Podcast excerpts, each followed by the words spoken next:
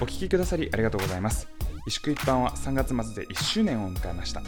の4月からはゲストのお話をライフヒストリー編と雑談編に分けて月に一度同時配信していきますこちらはライフヒストリー編です4月のゲストはエラさんこちらのライフヒストリー編ではご本人が描いてくださったライフヒストリーをもとにエラさんの人生について探っていきます雑談編と合わせてお聞きくださいそれでは普通の誰かの物語を美味しくいただくポッドキャスト「萎縮一般」始めますこのポッドキャストは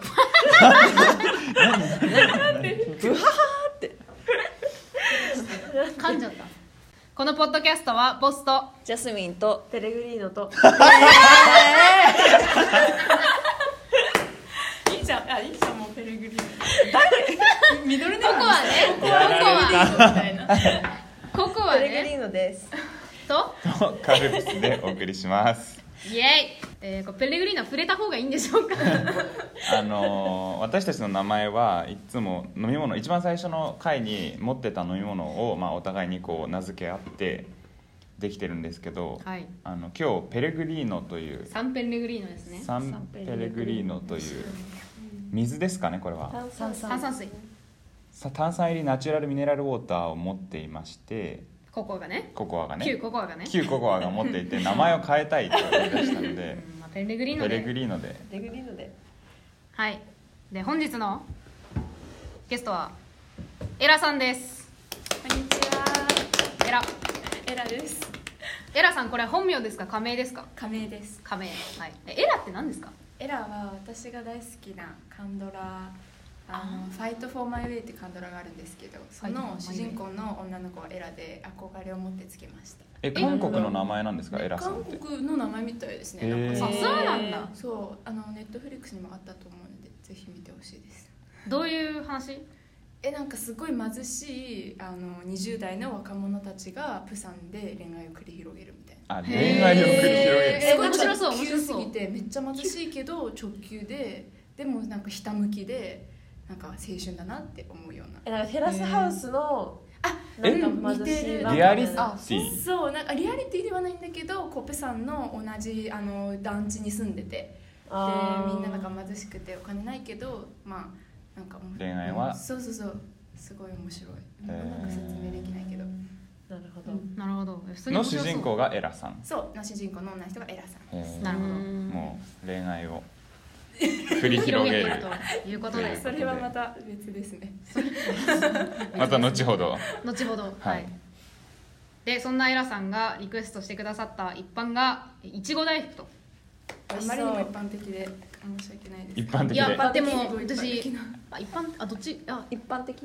ジェネラルのジェネラルのああーオッケジェーオネッラケーオッケーいやそうなんですよこのいちご大福2回目なんだよねだよねそう実は二回目なんですそうお伺いしたそうでも私その時の、あのー収録に参加できなくてあそうなんだそうで私いちご大福人生で食べるの1回目なんですよこれえそう今までいちご大福って食べたことなくてなんでいや逆にどのタイミングで食べるのいちご大福注文っしてていよかったやそう嬉しいですよかった、はいでも正直言って私もいちご大福は大好物ってわけではなくて正あ直 なんか途中途中なんかいちご大福あんこじゃないですかはいあんこであんこあんこって途中まで食べると飽きちゃうんですよあまあわかるわかるわかあーるなんかうんちょっと無理だなって思っちゃってちょっと待ってなんで無理なもの無理だななのなんかそのえ時なるほにどね思い浮かんだ食べ物まあああんこが詰まってはないもんねあそうねちょっとだもんねでそそれれ美味しすそうごい美味しそうなんかいちごもろもあろもろもろいちごはいもろいちごだねもろいもろだしいちもろすごいそうなんですダよなダん漏かれダダ漏れもうなんかもうボンって乗っあけれてあれみだたいねな桃太郎が飛び出てきたみたいなあそういう感じパッカーンみたいなねそうパッカーンパッカーンの中にいちごいちごっていう大福から生まれたいちごみたいな感じになってますそういう感じになってるねこれはね確かに大福食べましょうかそうですねぐちぐち言ってないね美味しそうこれが美味しそうそうなんかね、あのね、いちご大福ね、迷ったんですよ。あのこれスーパーのあの駅に売っいてあったやつやではなく違う。あのスーパーのあの本当になんかビニールに包まれたやつ。あ山崎みたいなあ、そうすごい山崎みたいはないはいはいやつと、まあこれとで迷ったんですけど、まあ美味しいせっかくだから美味しいやつがいいかなと思って、ちゃ香りがありがたいどうやって食べるのあ、わかりません。手で食べますこれだって先にいちご食べるのが一番楽だもんね。確でもそしたらいちご大福じゃないよそねういちごと大福になっちゃううんいちごと大福になっちゃうすごい難しいしかもそれ粉粉するけどねうんおな覚悟パしてサーンってなるよねこれねあうん、美味しい。あー落ちたあティッシュあるんでよかったらすげえめっちゃ用意がいい。ちょっと入れてもうあれじゃんアウェルルココーールルティッシュのねそうもうこれ売り切れてるじゃないですか、うんアルコールティッシュとか本当に早く買っててよかったですそう収録の時点ではまだ2月上旬なのでコロナウイルスが猛威を振るっています、確かに収まってるといいけど配信する頃にはうんしかもなんならあれですよねうん、あのエラさんうん、いましたよねあ中国にねうんうんいましたそうだいましたこれまあ一後緒からそうな話んすだことになるけどうんあのあれですよねご実家にいそう実家に帰ってたので本当に大変でしたねもうや早く帰ってきたんですよねそのうん本格的にやばくなる前にあそうなんだ、なんか私が帰った日から今話しちゃってもう大んうん丈う夫、ん私帰ったの22日で1月の旧正月が25日でなんで、まあ、早めに帰って旧正月楽しもうと思ってたらもう帰った日からもう右肩上がりに感染者数がすごい増えていた、まあ、まあその日に増えたわけじゃないと思うんですけどいろいろこうう検査で公開された数字が増えていってみんなすごい怖くなって誰も外出ないみたいな、まあ、出れない状況になって。うんであのこれはやばいってなってて本当は7日に帰ってくるつもりだったんですよ2月のうんでもう1週間早めてチケットを、うんいやもう本当は4日までに早めたんですよ1回だけ変えてチェうんチケットを、そしたらなんか、まあ、その時に、うんまあ、これも後で話すかもしれないんですけどあの彼氏が今アメリカにいるんですよでアうんメリカの彼がなんかブリティッシュエアラインズとかユナイテッドエアラインズがこう中国行きの飛行機を止め始めたぞみたいなうん早く帰った方がいいんじゃないかっていうニュースををくれて、まあ、に中国だと VPN ないとそういうニュース見れないじゃないですかだからなるほどんかあんまりその中国のニュースには敏感だけど外のニュースに疎くなってた時になんかそう言われてあちょっとやばいかもってなってもう31日にチケットを変えて1月の、うん1週間しか入れなかったんですけど、うん、早めに帰ってきました、えそのあれなんですか中国国内で報道されるニュースっていうのは、うんほとんど国内の話なんですか、うんあでも海外もめっちゃ報道されますででもももうなんなんていうんだろう今回のコロナウイルスですごい感じたけどもうニュースが飽和状態になってるというかもうどんどんそればっかってこと、うんもうなんかそればっかだしうんもういろんな情報が出回りすぎててもう溢れ返ってて分かんなくなってるなるほどっていうのはすごい思う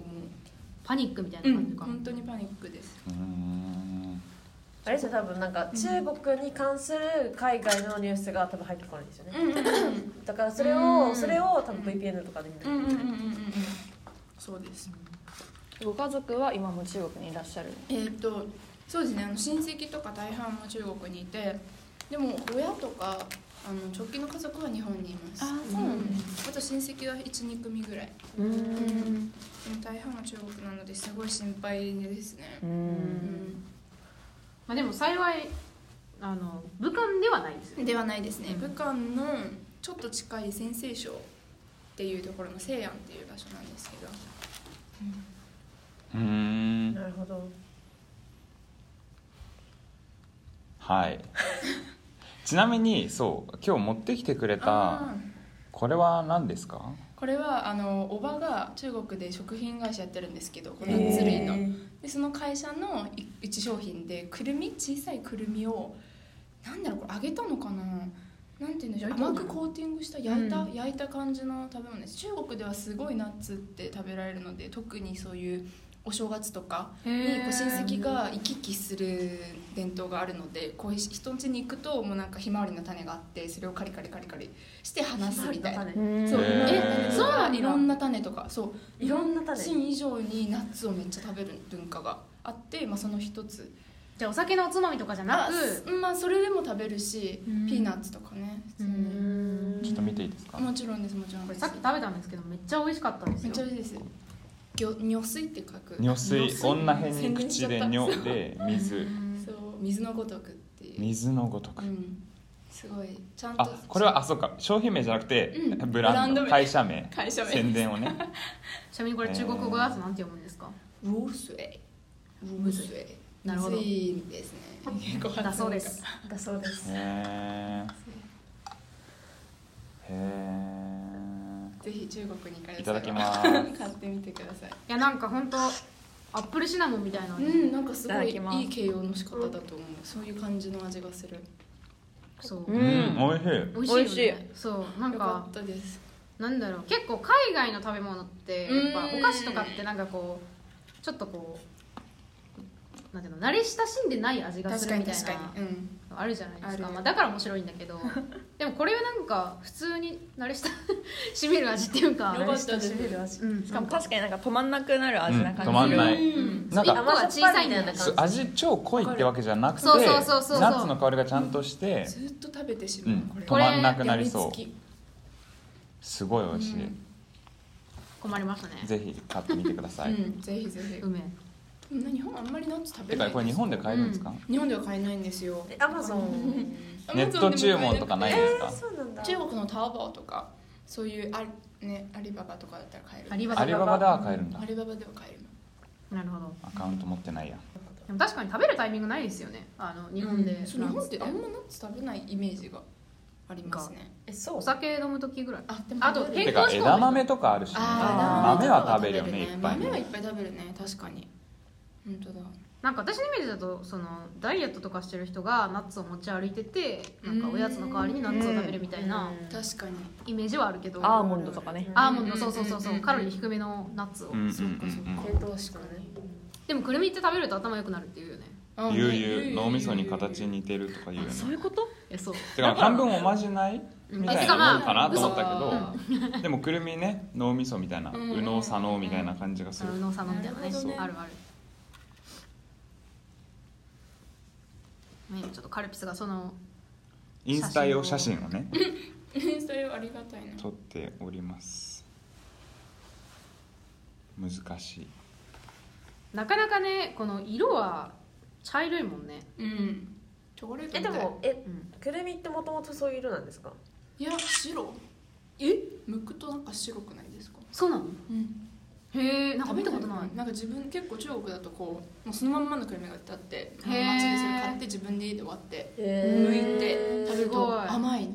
甘いんだ新鮮なのはすごく甘い味がするへえへ知知らならかなかっったたんだまあむくのすっごい大変だけどねえなんこう脳みかそみたいな形してるからあでもくるみって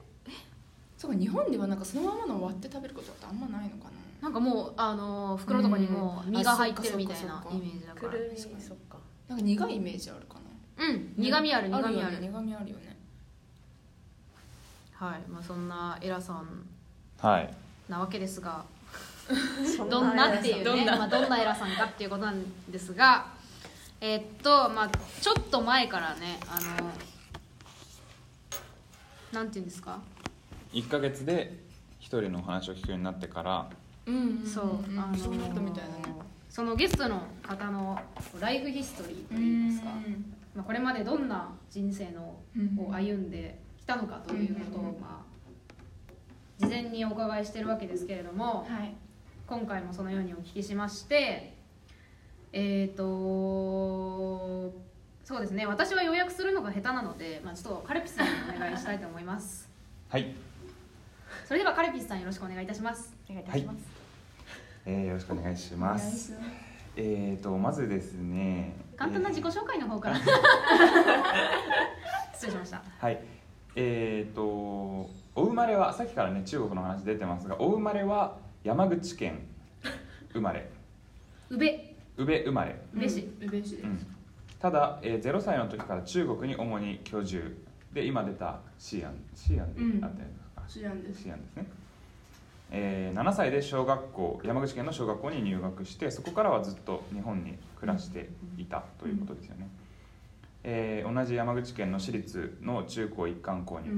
い、そうです東京でえー大学に出てきて、うんだからじゃあそれまではずっと山口だったところから東京にっていうことですねずっと山口ですはい18歳ですねこれが、うんはいうんでえーとアカペラのサークルをに入っていた1懐かし年いので時すですねねもう忘れたんですけどそうですねただ多分辞めてはいすぐにやるで2年からはいろんな、まあ、国際系のあの団体とかに所属をして活動をされて、うんで3年生大学3年生の時にカナダの、えーブリティッシュコロンビアですかねそうですねこれはね UBC という大学に、えー、と交換留学をしてすごいねえーちなみにここでトコジラミに悩まされる そうすごいそのそれはすごかったですねいやーもうわざわざライフヒストリー書いちゃうねらいねだライフもんヒストリーに登場するってこ刻んとじゃってるもんトコジラミははでも結構トコジラミには悩まされたけど救われた感じもあったんです救われトコジラミに救われた、うんそれ後からこう気つにななるがってくるんですけどなじゃるあちょっほとど後で聞きましょうこれははいはい、でえっ、と今4年生ですねそうですそうねででえっ、とあまあ就活をしてそうですねはうんい、でしかもご自身もその就活を支援する団体にはい今度は入ったと、そうですねう運営してんもう卒業ですがそうですよねうん就活楽しいって言ってましたもんねそうですね楽しかったです就活がすごい楽しい本当かったというすげえ変わり者 はいでまあこれと並行したこう人格の移り変わりというのもあって、うんうんうんえー、と小学校の頃はエラさんいわゆる情風女子すごい大事みたいな掃除で男子を怒るや つそうわかりますよねいるよあねーいる女王ねいじめられて性格少し良くなちゃるんと掃除してそうそうそれを言ってるのが楽しかったでも私もそうあそんな感じだった うんそんな感じだった中学校小学校の経験を生かしえ良人に良い人と書いて良人そう良くなったんですよ性格がなるほどねいい人になったってことですねうんそうですなるほどえーあいい人ですねいいじめは多かったが私は楽しく平穏に過ごせたいい人だったので高校、えーパラダイムシフト 母の悟りの影響を受け世界世界が180度変わる何ですかこれはマジで、まあ、後で聞くんですけど母が悟ったので私もこれ変わちったなみにどうでいいもいいけど180度 C になって ますよなんか温度が上温度がったエラさんだけ、えー温暖化したと、はいそういうことですねそうですね違うけどそうです方角の話ですねはい方角納得しちゃった今角度角度が西から東へか見方ですもの見の方物の見方が180度があるこれさ全然関係ないんだけどたまにさ物の見方が360度変わる人いるよね戻った戻ったーみたいなねそうどっしはりい書いてて言う言う人じゃないんだけどどうもはい、で、えー、か180度変わったので幸せを手に感じ感謝する心を手に入れるどうしたどうしたで大学生さまざまな経験から、えー内省し日々学 ぶなんか日々学ぶ、何も言ってないみたいなねはいでしかもですねこれと並行してまあそのエラさんはあれなんですよねその、まあ、小さい頃中国にはい居住されてたということですけどそごうです両ね親が中国の方そうでですそうですえー、と中国国籍なんですよね、はいそうですただまあ日本で育ったのではいっていうところでまあこの自分のその、まあ、アイデンティティみたいなはいはいのをはい変遷を書いてくださったんですけど0歳から18歳までは中国人だと思ってたの自分を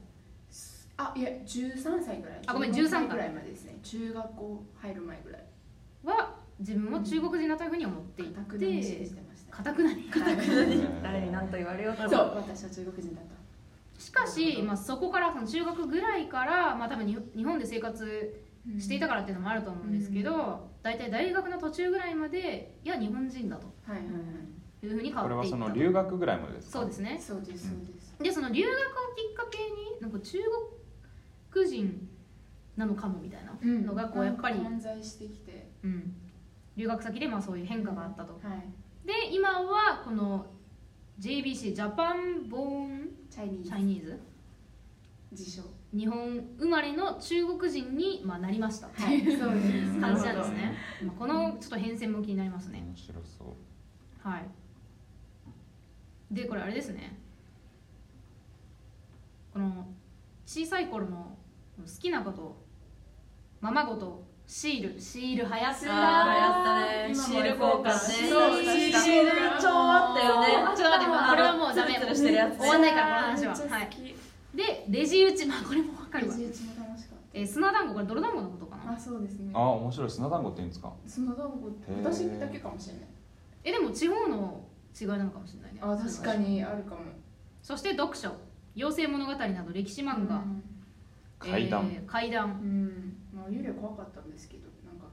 きだった読んじゃうえーー好きだった怖いもの見たさみたいな感そじうでしたそうねそう登下校中に野いちごを食そべうるこれだよなもう峠校中自然が溢れすぎてて食ってもう上野のいちご食べたり上野のいちごそうをえツツジすいませんでしたあ吸ってました出た出たみんな懐かしいここら辺に現れたんだでも宇部のツツジはなんか美味しそうだけど、美味しそうなんかよくわ関かんな東いけ地ど方のツツジってなんか何入ってるかわかんなそうだなってあー今になったら思うけどん何吸って生きてるか分かんないそのおかげでそう 何知って生きてるかわからないえー、そして、えー、これは中学時代ですかね中高時代かはいの好きなことは、えー、ブランコに乗って靴飛ばしめっちゃわかりますこめれっちゃ楽しかった はいこれめっちゃわかりますそして友達とバカするかっこ部活とかこうちょっとこうそうバめカっちゃねバカしてたバカしてたそう友達となんかスカートをこうなんだろう結構その吹奏楽部だったんですけど私うんがであの女子がやっぱ多くて、はいはいではいみんなでこうなんか休憩時間とか夏休みとか暇な時になんか練習した後にこういしいしなんていうの輪になって座ってでじゃんけんで負けた人からスカートを一回折っていくっていうゲームやっててめちゃくちゃなんか体育体育会何いやなん野か球拳みたいな感じ野球拳だよね野球拳って何えー野球拳はなんかじゃんけんでなんか負けた人がなんか一枚脱い脱いでいくみたいなあーそうまあいなうんか感じそあうれなだよんかそんな感じえー宴会でやるゲームだよなねんかスカート長かったのでもう普通に折ってってで最後になんか本当腹巻き状態に なっててきてで、まあ、大体毎回同じ子で、まあ、親友なんですけどよくその同じ子が負けるんのうんなぜか負けるかわいいじゃんけんやばいそうで結構いじられキャラでうーんあーそうそれ八百長じゃないかじゃんけんの八百長そうでなんか廊下ちょっと走ってきてそれでみたいなえ罰を罰ゲームを履いてる履いてるなんかあのたなんて言うんだろうこうスパッツみたいな履いててでもスパッツでしょスパッツって人モに見えるよねコモコのそうモコモあモコモココの冬だから何もこのこのスパ毛糸のパンツでしそうょケートパあンーツケートパンツを履いててで腹巻きにした状態のスカートとともにハッスだろうかあのそう浮き輪浮き輪みたいな感 じででも誰もいない廊下だよもちろんあなんだそうもちろん誰そもいれないでも超面面白い白いわ冬休みとかにそうまあバカですよねバカれはそういうバカをでしすてねたっていうそして、えー学校行事などの方学校行事書いてくれたんですけどスケッチ大会そうこれはなんか近くの公園に行って好きにスケッチしようみたいなへー一日中まあえ一一日一日かけてそう全校生徒でえー、面スケッチに出か白けいるとでまあスケッチしていいな普通に遊んでましたけどね公園であーはいはいはいスケッチもほどほどにそうはいそうそうそうそれが楽しかったっていうえそして萩はいこれは萩やっぱなん山口だったのでそうですよあねの萩王館ってい萩う王かそうあの吉田松陰が歩いた道あをーなんか歩いてみるっていうなんかへハイキンえグコースがあってその萩王館26キロとかだったかな、すごい結構あるねそうそれを中2と高2でやるんですよへうん中ー2の時に1回やって高2の先輩とで高2になった時に自分も中2の後輩を連れてやるみたいなへすっごいえあの中2の時はルンルンでこう、ま、あの山を何個か越えないといけないんですよルンルンで越えてたんだけど高2になっただけでもう体力の衰えが著しく本当に本当にこれですごい実感しましたあ老けたなとえだって高二でだって高高二で二だって高二ってだって17とかの時そう一番一番大会だったよね私のピークは中学生でしたへ本当に感じましたねなるほど今はいけますかね今はもう全然いけないです今は全然ダメです4分の1ぐらいでねうんなる楽しかったです。 そして、えー修学旅行シンガポールいいですね、はい、シンガポールとマレーシアでした。よえいいねかったです。そして、えースピーもススピーチ大あ、ス会ペインスピーも大会ですスピ ねーチ大会です過去英語英語でスピーチするんですねそうですね。なんかそれが好きだったので、英語がただただ。ああ、はいなるほどねそのそうえみんなが日本語でやってるところ英語でやったってえ、違う違う違う。強気だなそんなことはない。え結構みんな学校にあるのかと思ってました。なかったですか？英語のそんな英語はなんか中学校は中学校はなんかあ小学校からあったののじゃあ中学校はなんか空のスピーチ大会みたいな英語のやつがはいはいあはっいたそれは出たへーでも高校はなかったなそういうのはあそうなんかうちの学校は結構熱心な先生がいらっしゃったから出させてもらって。なるほどはい。という感じの、まあ、人生を、はいい、そうですね。ざっくりや面白いねうん結構普通の人生歩んできたかなって思うので。いやいやーね、まあどうなんだろういねやまあでもそもそもね生まれが中国であーあ、生まれは日本な山ん口ですですよ。ねうんでもまあでもあれですねあのまあ普通に小学校行ってはい。中学校行って高校行って大学行ってみたいなな。っていう経験にしかえた人生を歩いてきましたが。ちょっとねもうトコジラミの文字がねすげえ来るんだだけけどど まあちょっとトコジラミの前から行きたいですけどねえそうなんか小学校の頃いじめられたって性格良くなるっていうのはどういうあれですかそうですねなんかその時小4でいじめられたんですけどあのなんだろう、まあ、全体の期間も1週間程度だったんですよなんかそんなに長くなくてなんでかっていうとそのいじめられた原因があのクラスの女子が15人ぐらいいてで15人いた中の1人がすごいボスだったんですよでうんボスにあのみんな逆らえないみたいなボス女子がいてで私はどっちかといボうス女と子そうなんか取り巻きではないなんかボス女子いて取り巻きいてで他の子たちみたいなうんで私は他の子たちだったんですよでもそのボス女子には嫌われたくないしはぶられたくないからなんなんかこう仲良くしないといけないとで私のその当時の仲良くする方法はあの他の子の悪口を伝えるっていうなるほどねそうシンプル結構やってるね他の子の悪口をそのボス女子に伝えればあのなんだろう一味としてうん味方と思っていじめられないんじゃないかっていう短絡的な発想だったんですようんでそれをなんかある日の、まあ、私が仲良かった2人の女の子と一緒にいて、である日その、まあ、それをまあ毎朝大体やってたんですけど毎朝探してた毎朝毎朝探さないといけないからネそうタ切れじゃんネタ切れそうもうネタ 本日の報告でなんかそのある日の朝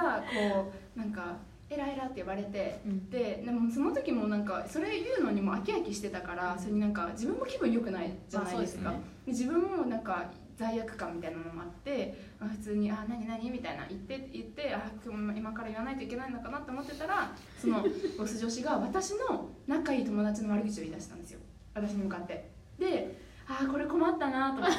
でいやーそのきついな私の仲いいその私がそれ言われて聞いた後にその私の仲いい子たちのところに帰っていったら「なんて言われたの?」ってなんか察してたんですよそのボス女子が自分の悪口言ったんじゃないかってででも私は何も言えずに「いや大丈夫だよ」って「特に何もなかった」みたいな「なんか普通に今日のクラスの話だった」みたいなことを言って言わなかったんです そよの感じは業務連絡ねその私の仲いい友達は言わなかったんですよ彼女が悪口言われたってことでもその日の午後その日の午後に私にいきなりボス女子がこう来て「あんたさん」みたいな「朝言ったあの子の悪口あんあの本人に伝えたでしょ」って言われて「えみたいな「いや伝えてないよ」みたいな「そんなことしないよ」って言ったのに信じてくれなくていじめの始まりだったんですよそれがえじゃあボス女子はその悪口は陰で言いたいんですね多分そうバレないようにんバレないようにみたみいんなな知ってんのにそうでもなんかわかんないけどそのそのボス女子が言ってた悪口は多分本人に伝わってたのか知らないけどああなるなほんかどいじねめそう私が言ったみたいな感じになって、はいはいはいはいまあ、いじめの標的にされたんですよあーで私とその仲いい女の子2人で3人対の後のクラスの女子13わあわみたいなそのボス女子にみんなついていったんですよ他の女子おがわあすごいでねそこからもうガン無視もう一日ガン無視みたいなのがこう1日2日続いてあやばいなみたいなこんななんかご飯食べてても味しないしうわすっごい辛いんですよねもう本当に辛くて辛くて、小学生だもんねそうやばいなってなって家帰ってすごい大泣きしてそしたらなんかうちのお母さんすごい強いんですよもうお母さんが典型的なチャイニーズママで みんなが想像できるようなそうチチャイャニイーズニーズマなマなんかもう教育も熱心だけどもうすっごいハキハキしたうん情熱的な感じかそう強い女性なんですようんなんでもうこれは黙ってられないって言ってすぐ学校に連絡しておーもう先生呼んで早くどうにか解決してくださいとだから話し合いを開いてくださいみたいなでやって、まあ、それのおかげで話し合いが開かれることになったんですけど、うんなんか3対13みたいなあ子供のそうあ本当に13対3みたいな感じの話し合いなんですよ話し合いえ待ってそそうのそれそその3は何えっとそうエ私ラとさんとエラさん仲良かった友達とあと誰そうあ仲良しの友達は二人いるあー二人かそうその二人かうちの二一人人がか言われあたーなんだけるほどどなるほどはいそはいはいはいううそそうだからそういう感じの、まあ、バトルになって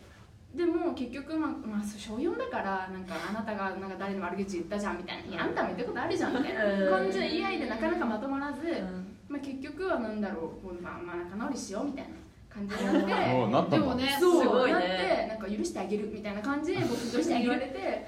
あそっかありがとうみたいなまあでも私も悪かったからもうしょうがないなってなんかまあ何ねて言うんだろうその普段ちゃんと過ごしてたらいい人で過ごしてたらそういうことがあってもなんか自分を守れるけどその普段の自分の行いが業務連絡してたからねそうしてたっていう行いが自分を守るに値しないあ行いだったから、なるほどうん、しょうがないっていうのを悟ってじゃあもうちゃんと生きようってあもう悪口とか言わないようになろうちゃんと学んだってすごいな学びましたね小4早いねうんいやそうどうだろううん10歳ですよねえー、それその、ま、話し合いっていうのがすごい気になるんだけど、はいその何先生がいてみたそいうな先生がいて男の先生うんがいて真ん中に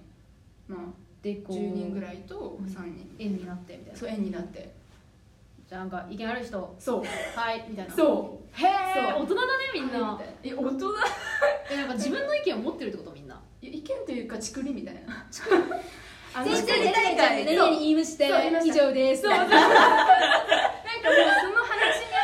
関する話ではなく今までの根掘り葉掘り全部出すみたいなどっかのあそうなんだ国会見てたなじゃあもうなんか解決しようっていうよりはうんもうさらに悪口をぶちまけるみたいなそうそうでも女子にいた方がすっきりするかもしれそうないそうですそねうそうでもなんかその時まだ自分怖くて言えなかったあってそう部な分んもあだってなんかその子たちの方がまあ断然悪口言ってたから、まあ、50歩100歩なんだけどだからまあそうそれでもじゃあそのボス女子はうん以後もボスであり続けたんですかボスであり続けましたねもうへすーごい強くて綺麗な方でへーなんかあれじゃない彼女的にはなんかみんなに好かれてるうんすごいいい子の私そうでいたかったんじゃないもしれあーなだいから自分なんか悪口言うけど、うんその悪口を言ってることはうんオフィシャルにしたはいくはないい、はいあーはいいはいい子でいい子で嫌われたく可は愛しいたく子ないでそうかもしれない嫌われたくないっていうかそのそういうブランドでいたかったんじゃないそうかもしれない自分のうんブランディングかブランディングあそれブランディングそれブランディンやってたんだグがやったんじゃないです小か学ね生からうんなるほどねまあでも小4ってそういうそういうそういう時期だ時ね期ですよね多分でもまあエラさんはいい人にそうやってなってなんか自分でいい人っていうのも変ですけ書どいまあ書いてあるのでいいそう人でにすなっねて申し訳ないでも中学校でに進むといじめは多かったっていうのはどういうことですかいじめというか羽振りが多あかったかなとでもなんかそこでよかったのは結構いじめてた人がまたいじめられるみたいなーう感んじで最初にいじめる子がいいてなるほどでその子が羽振り出すから周りの子たちはちょっとい一時いじめられてそしたら次またいじめてた人がその子たちにいじめられてみたいな感じゃあこうで誰か一人圧倒的な弱者がいるみたいな感じじゃなかったではのなくてうんそう回ってるたらい回しみたいなそう感じそうそうそうそううんじゃあエラさんはそのなあれに加担しなかったってことですそうですねなんか周りで見て、まあ、見てたっていうのも加担に入るのかもしれないんですけどうんまあでもなかなか止めに入るっていうのは難しいでしそょううなんねかそんなすごいひどいいじめとかではなくうんただなんか微妙にはぶられてるなっていうまあどうしても起きてしまいそうなやつねそうですそれがね一番ね面倒くさいよねなんかもっと分かりやすくいじめてくれればこっちもなんかやり返しがいがあったものをみたいな、確かうにんん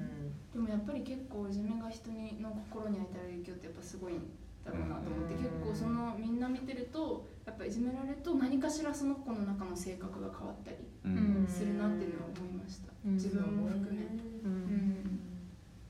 ちなみにその中学校に行ったはいこととその自分の認識があの中国人から日本人に変わったっていうのはどうな関係あるんですか多分あるかもしれないですねどうだろうなんか多分純粋に日本で過ごす時間が長くなったからだと思うんですね、その小学校の時までは夏休みと冬休みんとか夏休みかなに結構だ長時間帰れてたんですけど中国にうん毎年、でもあの中学校高校に入ると夏休みなんか自称進学校だったので、なんか中学校の夏休みとかがほとんどなくてそうなんかセミナーとかそういう講習会みたいなそう中学校でそう何のセミナーわかんないなんかあのなんて言うんだろうゼミゼミじゃないな普通に学校行って半日が授業みたいなえ演習授業すごい演習が組まれるみたいなえ感じの学校だったのでーあんまり中国に帰れずにそれがなるほどねなんかもっと日本人らしさを醸成したというか醸成醸したうん醸し出されたわけだそうかもしれないへへええそのてかもともとうん中国で、えっと生まれて日本に来るってなったのはなんでなんえですか山口で生まれてそう中国に行ったんですよね生まれあて中国にそっか行ったんですよねなんかその何をきっかけにそういうふうになんか親があの日本でずっと育ってると中国語とか文化は分かんなくなるからあの中国語を学ぶためとか中国文化を身につけてほしいってことであの幼少期私を向こうに置いていたというかうん一緒にー連れて行あったれりお父様うもん中国の方そうですあーそうですなる母ほど方のあのおじいちゃんおばあちゃんのところに育てられてて、あそういうことかそうですエラさんだけが中国に、そうですそうですあそうなのそういうことええじゃあ親と離れて暮らしてたってことそう一時期はあえー、あそうなんだじゃあもうこう本当に送り出すっていうか、まあそんな感じ旅をさせようみたいなかもしれないですでもそうそうそうえ寂しくなかったんですかそれは、あでも多分寂しかったけどあんまり記憶がないですね結構でも頻繁に来てくれたりとあーかなるほどねしてたり、うんまあ、おじいちゃんおばあちゃんと仲良かったみたいなそ感じなうんおじでいすちゃか、んおばあちゃん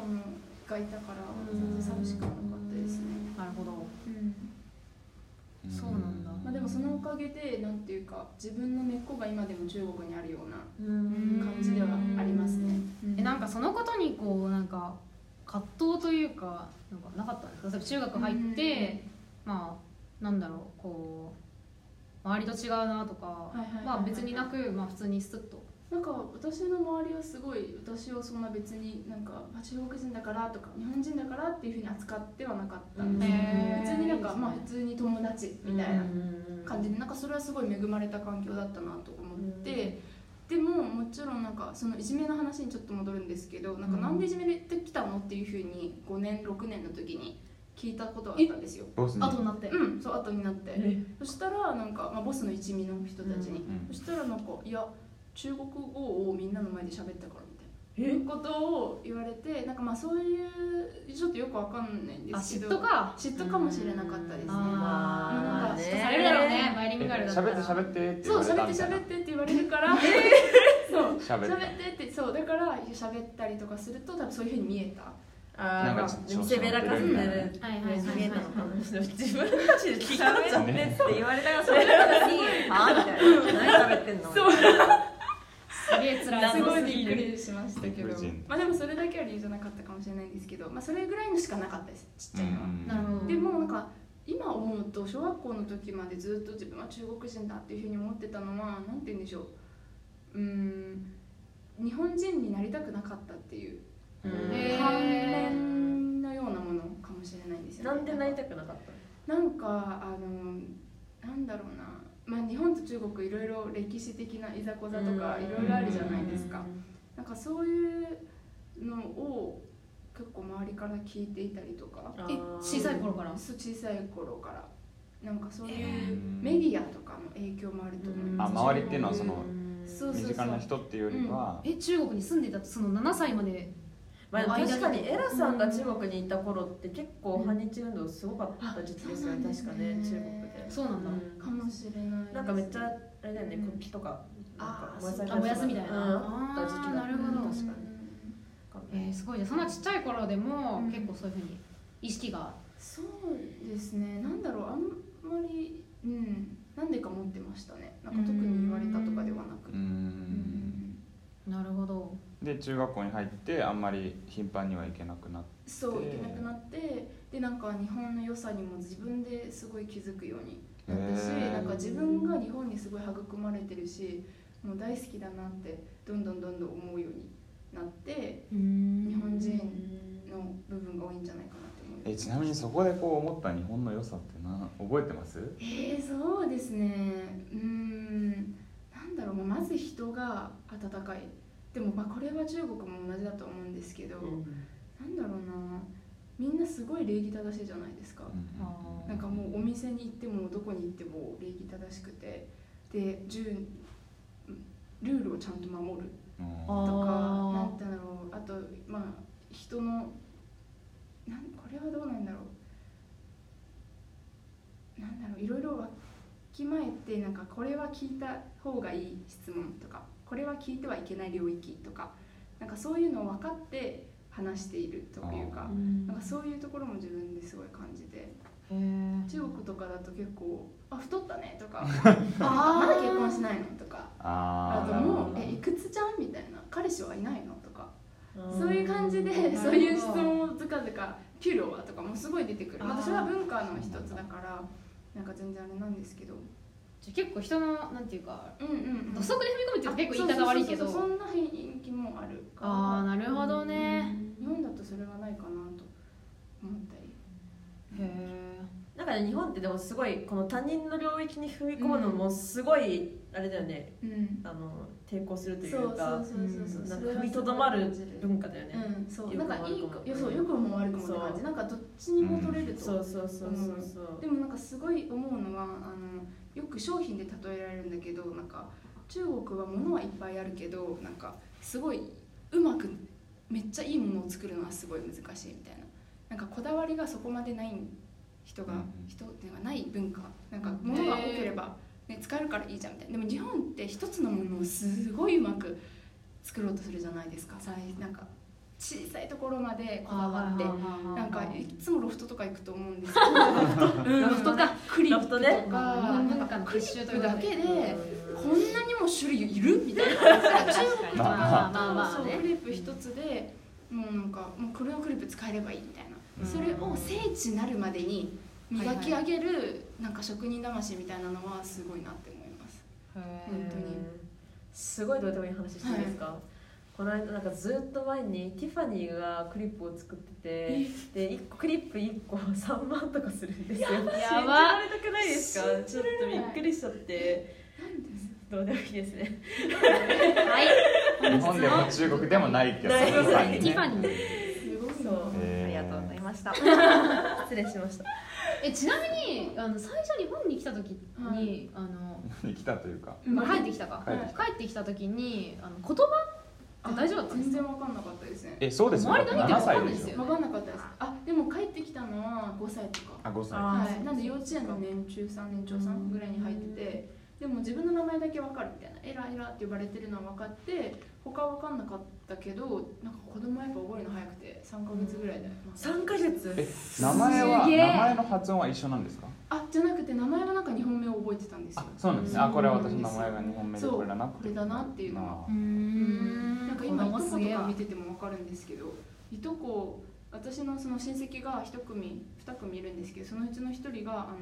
今日本にいてでそのいとこ今3カ国語喋るんですよ2歳3歳で3歳で3カ国語取り掛かるんですよ何何語と何語まずあのニューヨークで育ったんですよちあっーちゃい12歳の時になんで英語ができてでか家で中国語を使うんで中国語できてうんうんで2歳で日本に引っ越してきたのですごいなあの日本語を最近喋るようになったんですよで私が去年9月に一緒に遊んでた時はまだ全然日本語わかんなかったんですよで12月に正月に行ったらもう日本語わかるようになっててやばいやみたいーなすごいもう子供ってトリリンガルになるって知らなくてなんかよくいっぱい言語を教えるとどれもマスターできないってうん言うじゃない中で途すか、半端になるそう全部中途半端になるみたいでも全部うまいんですよね、まあでもまあ3歳だからねまだそうその3歳まがだその話す言そ葉うやり終わってはない感じがするけそうそうどでもすごいよね早い3ヶ月でそれは本当にすごい本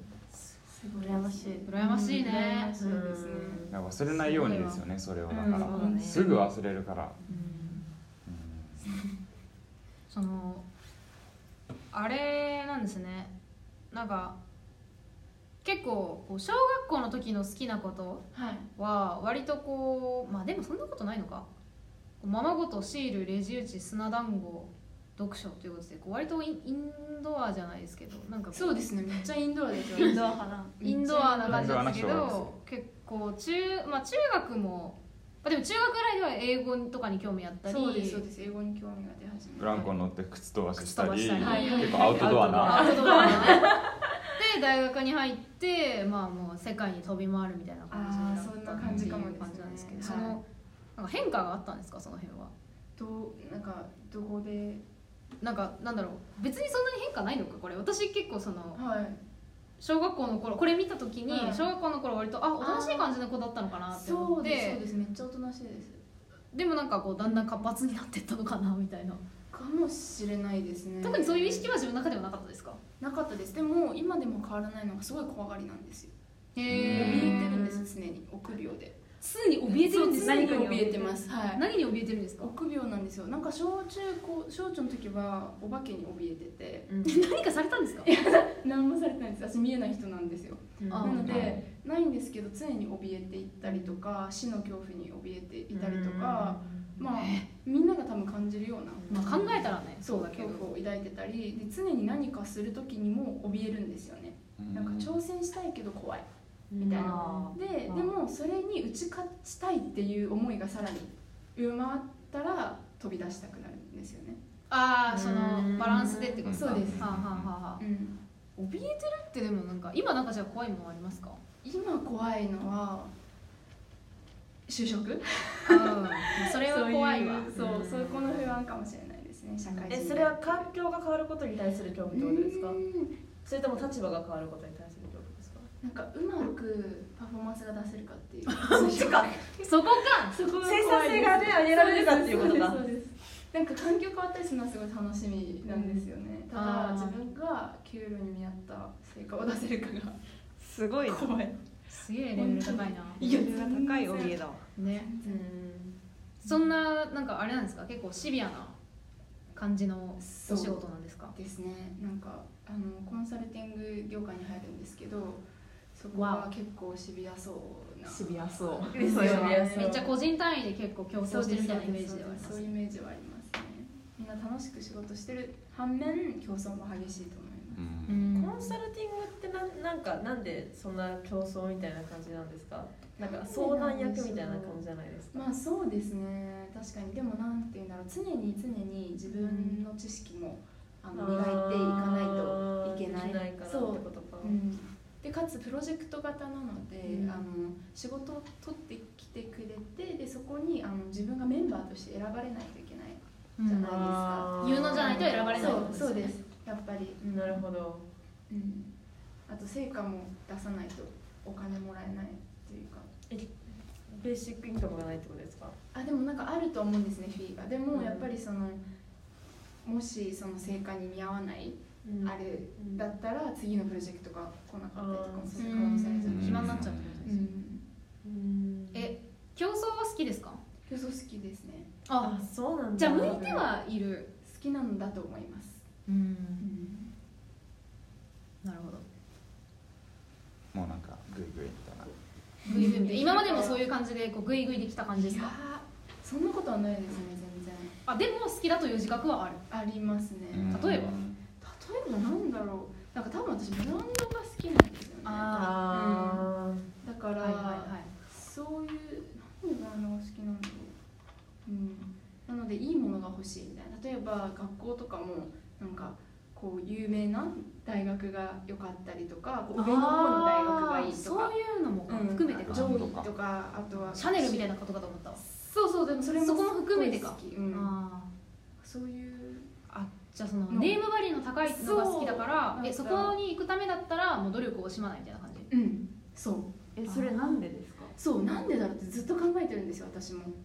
なんでなん例だえばろうお母さんとかに、うんあそれがいいことだよみたいな感じでずっと言われてたとかあるんですかそうです それも結構あると思い ます確かにえどういうことですかそれもあると思いますなんか親が結構そういうあのネームバリューというかが好きーううんんブランドが好きであのうんなんかでもすごい勝手なイメージですけど、はい中国の方がすごい競争競争社会はめちゃめちゃ厳しいみたいなイメージはありますけどね、うん特にその親が結構それで教育とかとか、競争から競争家で頑張ってきた人だっていうのもあると思あそういうこととか、競争して成功してきたんだ親はそうですうねんえでその例えばエラさんがその学校大学に行くみたいになった時にも、はいあのなんだろう名前の売れてるところに行きなさいみたいなそうですそうですそうですへえ名前があるとこに行きなさいもうここみたいな感じにここそうここそうピンポイントはい知りここあなたはここみたいなそうここは中国でも有名みたいな感じで言われたんですけど、まあ、そこには行かずにあ違うそう国立に入ったんですけどあえーそれはお母さんたちはどういう反応してたんですかあでもまあ自分が好きならいいよみたいなあそれはそうなんだでしたはいなんかへ行ってほしいけど別に強制はしないえちなみにどこだったんですかそのえっ、とここに行きなさいって言われたああ大早稲学田ですね早え稲田中は国でも有名なんですかいやすごい有名ですよへえなんでえーえー、あ多分留学してたのかなその覚えてないなんかでもすごい中国と関わりがあるみたいなんですよへー台湾とかでもめちゃめちゃ有名ですよね早稲田ねえ知らなかそうなんっだた東大かと思った、だから留学してたその多分中国なんか中国の幹部とかが留学してたかに中日本の方も留学してたかあーみたいなるほどねそういう歴そう史いうもあ歴っ史た的なねと思いますえー知らなかっへた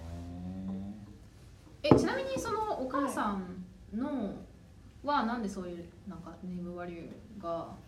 いいところがいいなんかお母さんの理論ではあのネームバリューがあるところにはやっぱりそれほどなんて言うんだろう頑張った人たちというかがいるから、うんなんて言うんだろうもっとうーんなんだろうこう洗練された人たちに会えるからそこで旦那を見つけてほしいみたいな感旦じで那に行くんだ最後目的そこなの目的そこなんですよあいいそうなん夫だを見つけてこいってことそういいハイスペッ夫をクな見つけてこいっていうことえ面白いええでエラさんはハイスペックな男見つけようっていうモチベーションなんですか、全然えだって自分ハイスペックですもんねそうなったらいいなって思うのでえなんかじゃあどうするんですかそこででも結婚しろとかって言われるんですか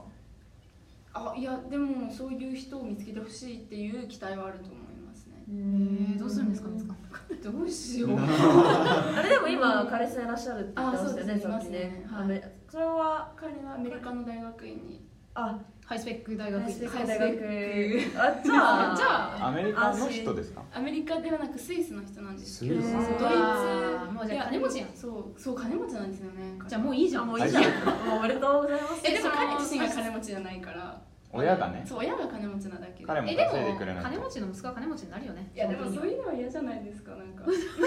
か嫌なあのあこう自分本で本人に努力稼ぐお金の能力がないと嫌ですねなるほどあありそうですか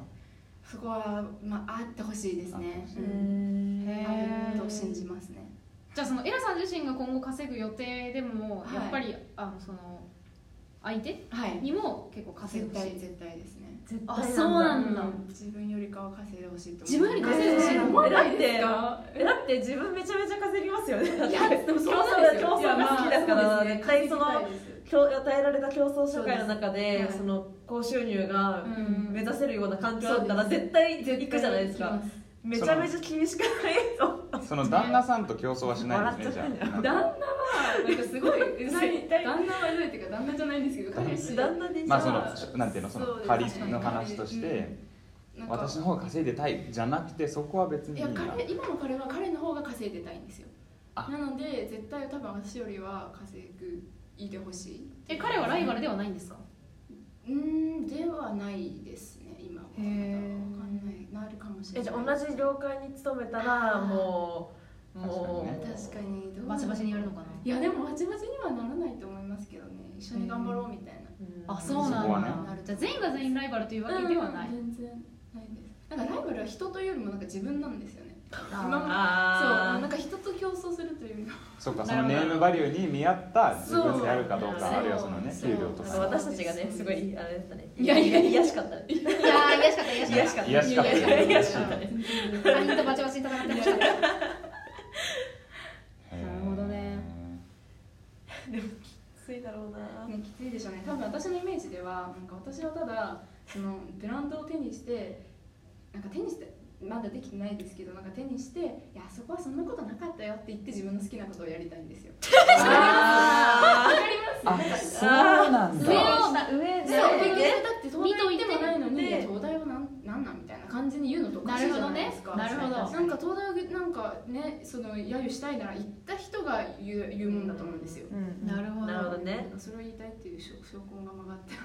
ていやーでもすごいいいことだと思いますよ。え本当ですかなんかでも嬉しい10年後のなんか世帯収入なんか5億とか超えいやてえじゃあ5億稼いでいやでもあそこは別にめっちゃ金もらってんのにお金なんてそんな大事じゃないよーって言いたいみたいなね税金の手続きがもうめちゃめちゃ大変だからもうこれ以上は稼ぎたくないってあーうわーいいてちょっと友達になりたくなくないですか私は嫌 でもそんな稼いで結婚して子供欲しいみたいな願望はあるんですかめっちゃありますえー結婚願望すごいあるんですよ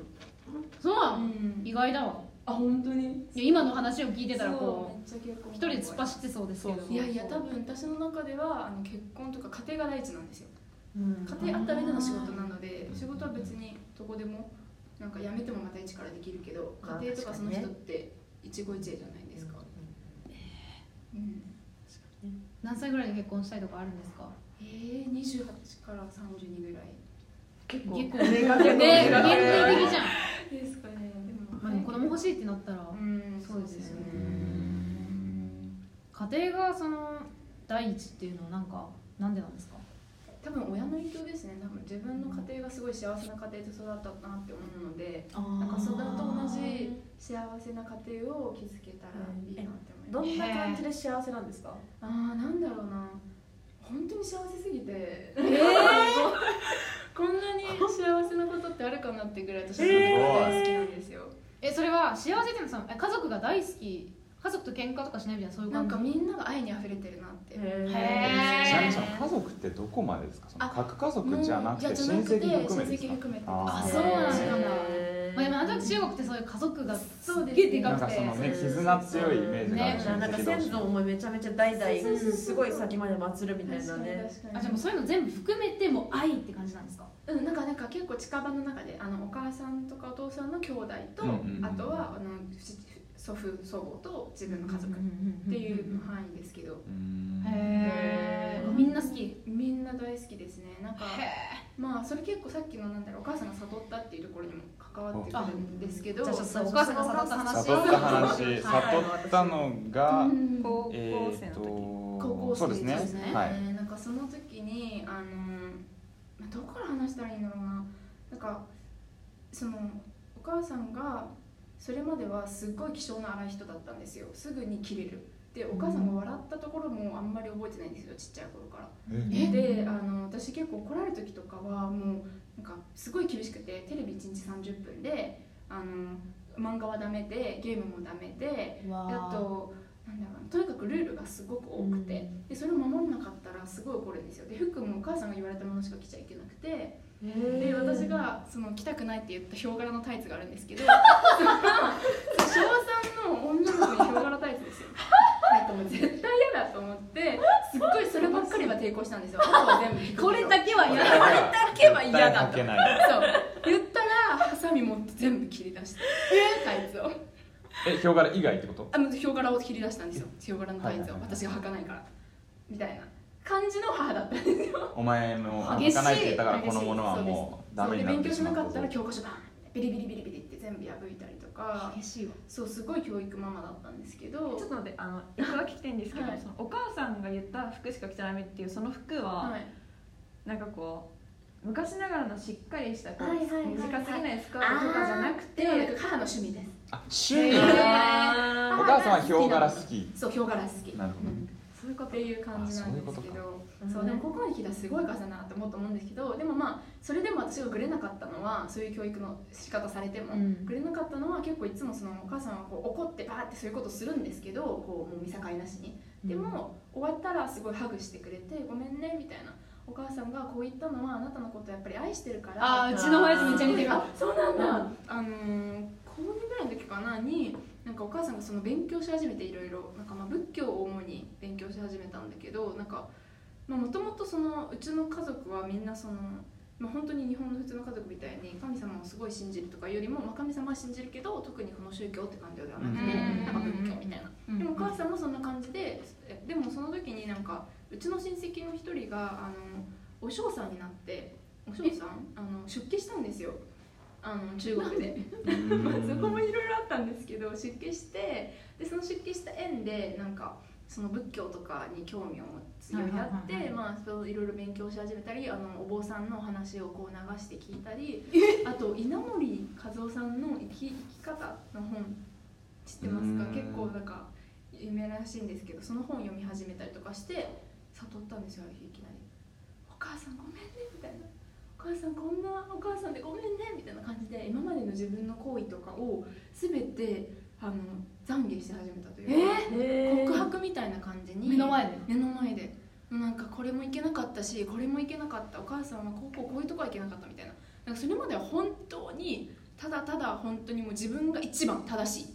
っていう人だったんですよだけど自分の間違いを初めて認めた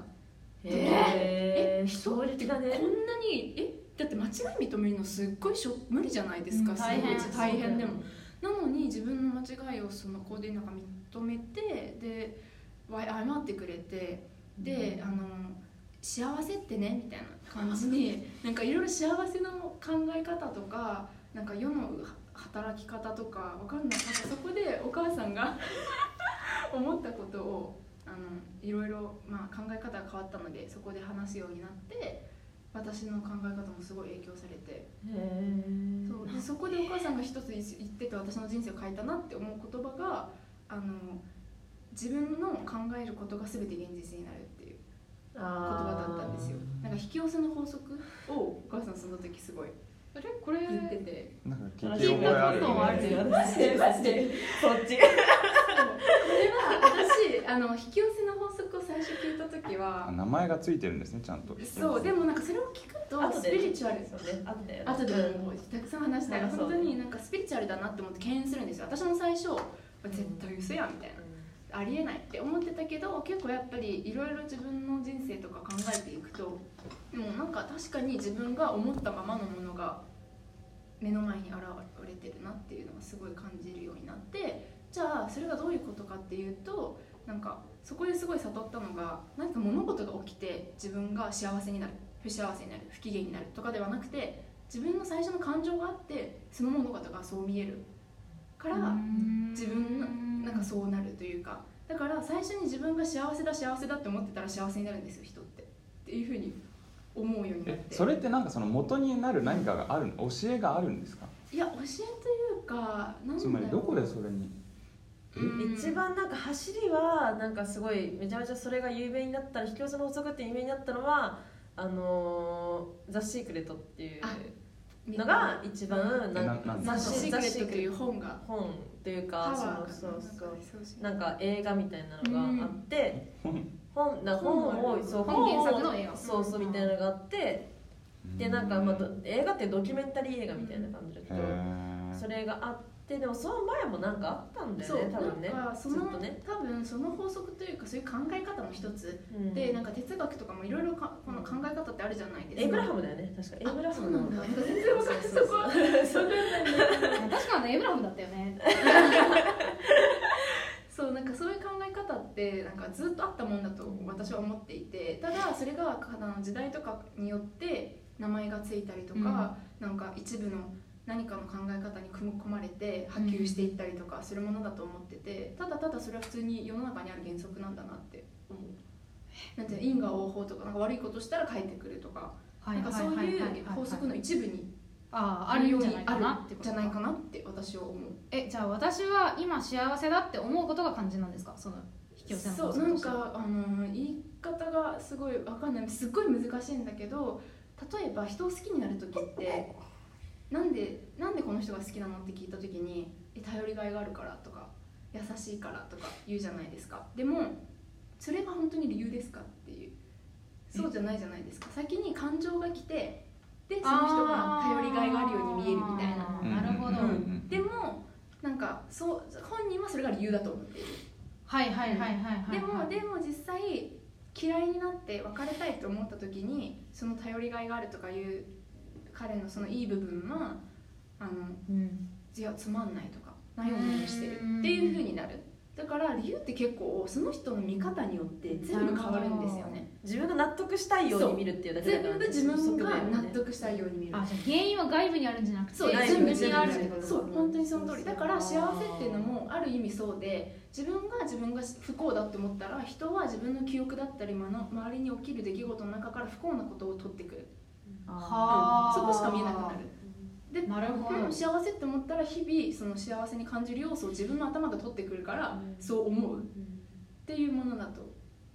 認識するようになって私はそれまで結構その悪口とか愚痴を言うのが頻繁な子だったんですけど、なんかそれは自分が不幸だと思ってたからなんですねなんか自分もなんか幸せ楽しくないみたいな人生楽しくないってでも高校の時にそれ言われてから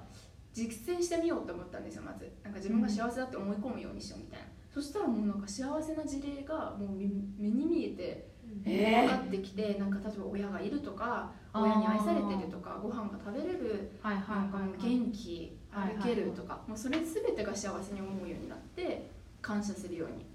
なったんですよねなんかそこから自分のなんか人生に対する考え方がすごい変わったなって思いますなんか幸せってなんか手に入れるものではなくて気づくものなんだなすでにあるってそうすでにあるっていう、ふうに気づけてよかったなって思います以上ですそうなんだすげえ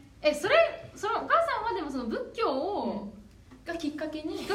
な、ね、うん、仏教じゃあ仏教のの中中ににももああるるっっこててことだとだなな、宗教にあると思うう、んきっとキリスト教にもイスラム教にも似たような考え方はあるとみた思いっにてもて。というか自分で記憶を改ざんするるとかそうそうそう何そうを思い出して思い出せないというのは結構多分普通に人間みんなやるそようみんなねやるだからなんかその発露が多分違うんだと思ういろいろなるほどね人によっては仏教で納得するし人によってはキリスト教ですごい入ってくるなるほ人どにねよってはスピリチュアルで入ってくるうん入り方が違うけど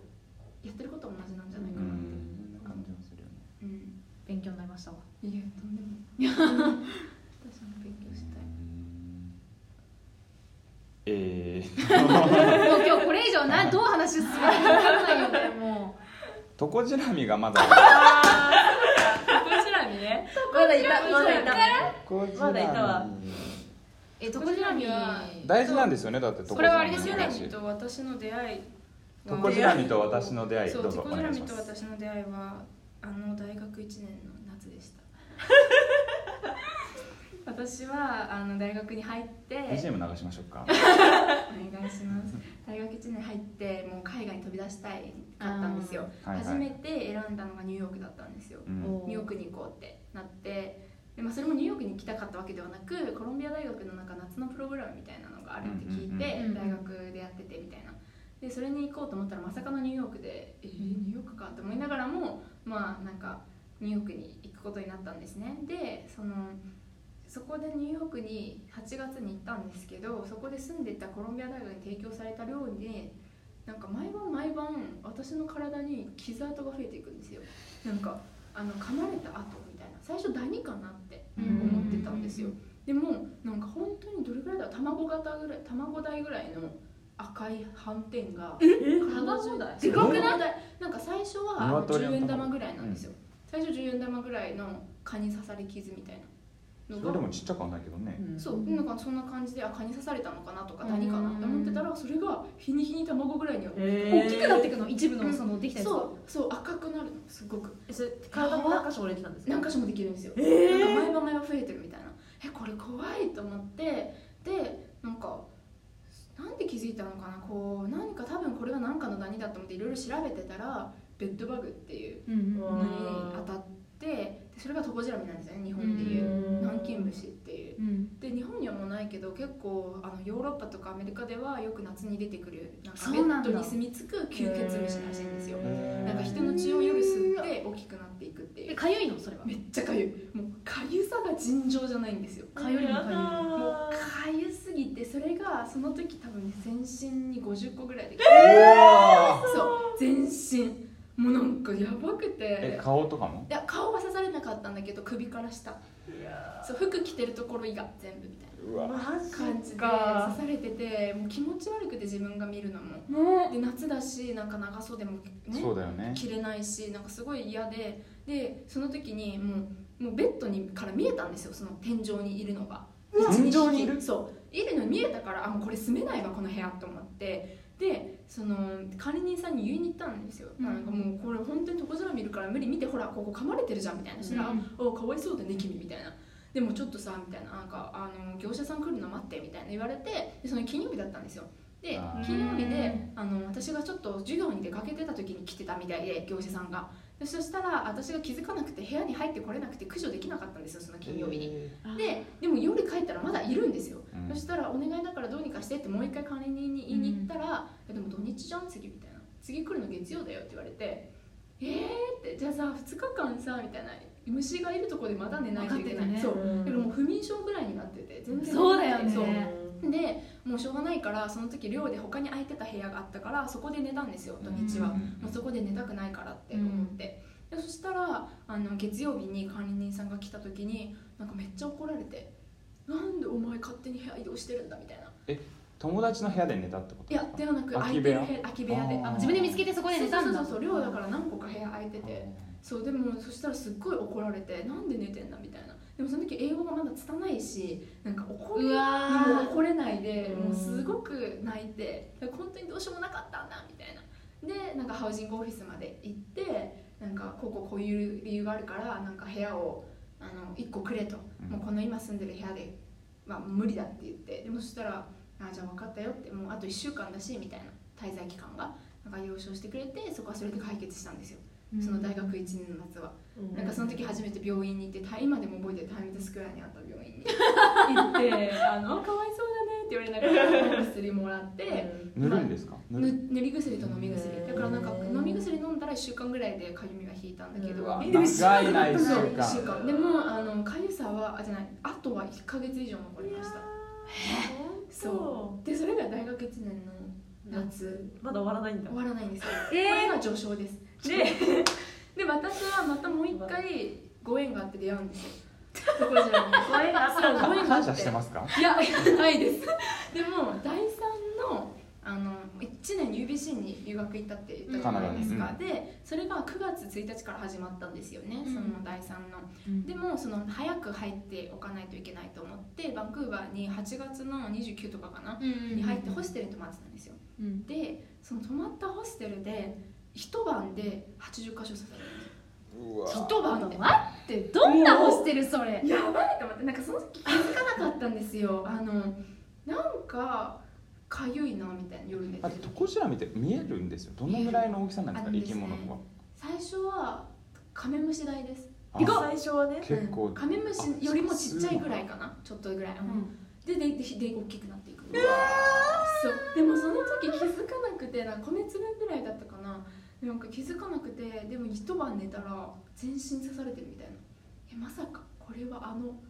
夏の知ってるぞ再びかみたいなでもすっごい怖くなってこれはやばいなってだってまだ留学初日だよみたいなねででもその時時そうホステルでもうそこから、まあ、その次の日に入入寮の日だったから寮に入ってで、まあ、夜でもホジラミってな怖いのが荷物とかにくっついてああ移動するついて一緒くんだに一緒に来ちゃうんだそう一緒に来ちゃうので有名な虫だからなんか一緒に来てるんじゃないかっていうのでまあかゆみもあって夜眠れないやくてこれはやばいと思ってハウジングにすぐ連絡してもうこれ経験済みだからうんどこじゃに行ったら業者呼んで除去しないといけないんで全部。うんだからもうハウジングに言ってあのまずインスペクションしてくださいって言ってこういるかどうか確認してくださいみたいなそしたらいたんですよ1匹だけ、そう1匹でも1匹いたらもう全部やんないと、うんそのなんていうんでしょうクリーンにしないといけないのであのそこの9月に入ってから1か月間ずっと毎週毎週クリーニングして部屋をもうずっとかゆみとも戦ってで夜寝れないみたいなで風邪ひいて咳が止まらないみたいなあーなんで最初の1か月は留学当初すごい辛かったです友達もあんまりいなかったですしそうだよねそうで本当に大変ででその時になんかまあ結構お母さんとかにやっぱ支えられてでもう自分の私結構なんか悩みとかあったら紙に書き出すタイプなんですよね、こう紙に書き出してそれをポジティブに言い換えていくんですけどなんかそれをもう極力やってであと自分が解決できることと解決できないことに悩みを分けたんですよで解決できない悩みで結構悩むんで私はなんか今自分ができないだからどうしようもないことに悩まずにまずできることからしようっていうことでハウジングとかに行ったりして、まあ、クリーニングして病院に行って薬もらってとかいうのを繰り返してたら、まあ、だんだん良くなってうん新しく噛まれはしなかったんですけどそうそれがなんかもう最初がダウンすぎて留学最初がもうだからあとすごい全部楽しか ったもうよかったね楽しかったよかったねよかったみたいな多分全部悪運をそこで使い切ったんだと思いますあーなるほどうねわそうでそこで、うん、助けられてで,、まあ、でも本当に助けられたなって思うのが助けられるか分かんないですけどあの就職の時にこのエピソードが一番受けました、飛ばし面だみ接がとかねでトコジラミトークをね一番タコジラミト展開したわけーだクを面接官の方があの興味を持って聞いてくれ てえすごい大変だったねみたいな「そうなんですよ」って言ってうわこーちらみそうすげえなそれが良かったポこジとテでィブに変わっすてんじゃんうんがっつりねトコジラミトークそうタコジラミトークができたので良かったですへ全え然なんかそのなんていうのトコジラミとかそういうの似合わなそうじゃないですかトコジラミが似似合合うう人って誰だよ似合う人いるいやいないけどなんかわかんないけどあ全汚い人然いや全なんかなんていうの汚いっていうかそうじゃなくてなんか負のイメージが全然ないじゃないですかああはいはいはいいはいはい明るくてねそうポジティブポジティでブではいそんはない人でも支えてたんだとそうそうそう確かにトコジラミとあんま近しくないそう近しくなでいもまあトコジラミは人を平等に襲うということですねよそういうことですそうですそうです本当にすごいねトコジラミえ刺されたことないわ私もいないやいや普通ないですよでも多分ホステルとか気をつけた方がいいと思いますねえもうそれ聞いたら怖いうんマジで夏私よく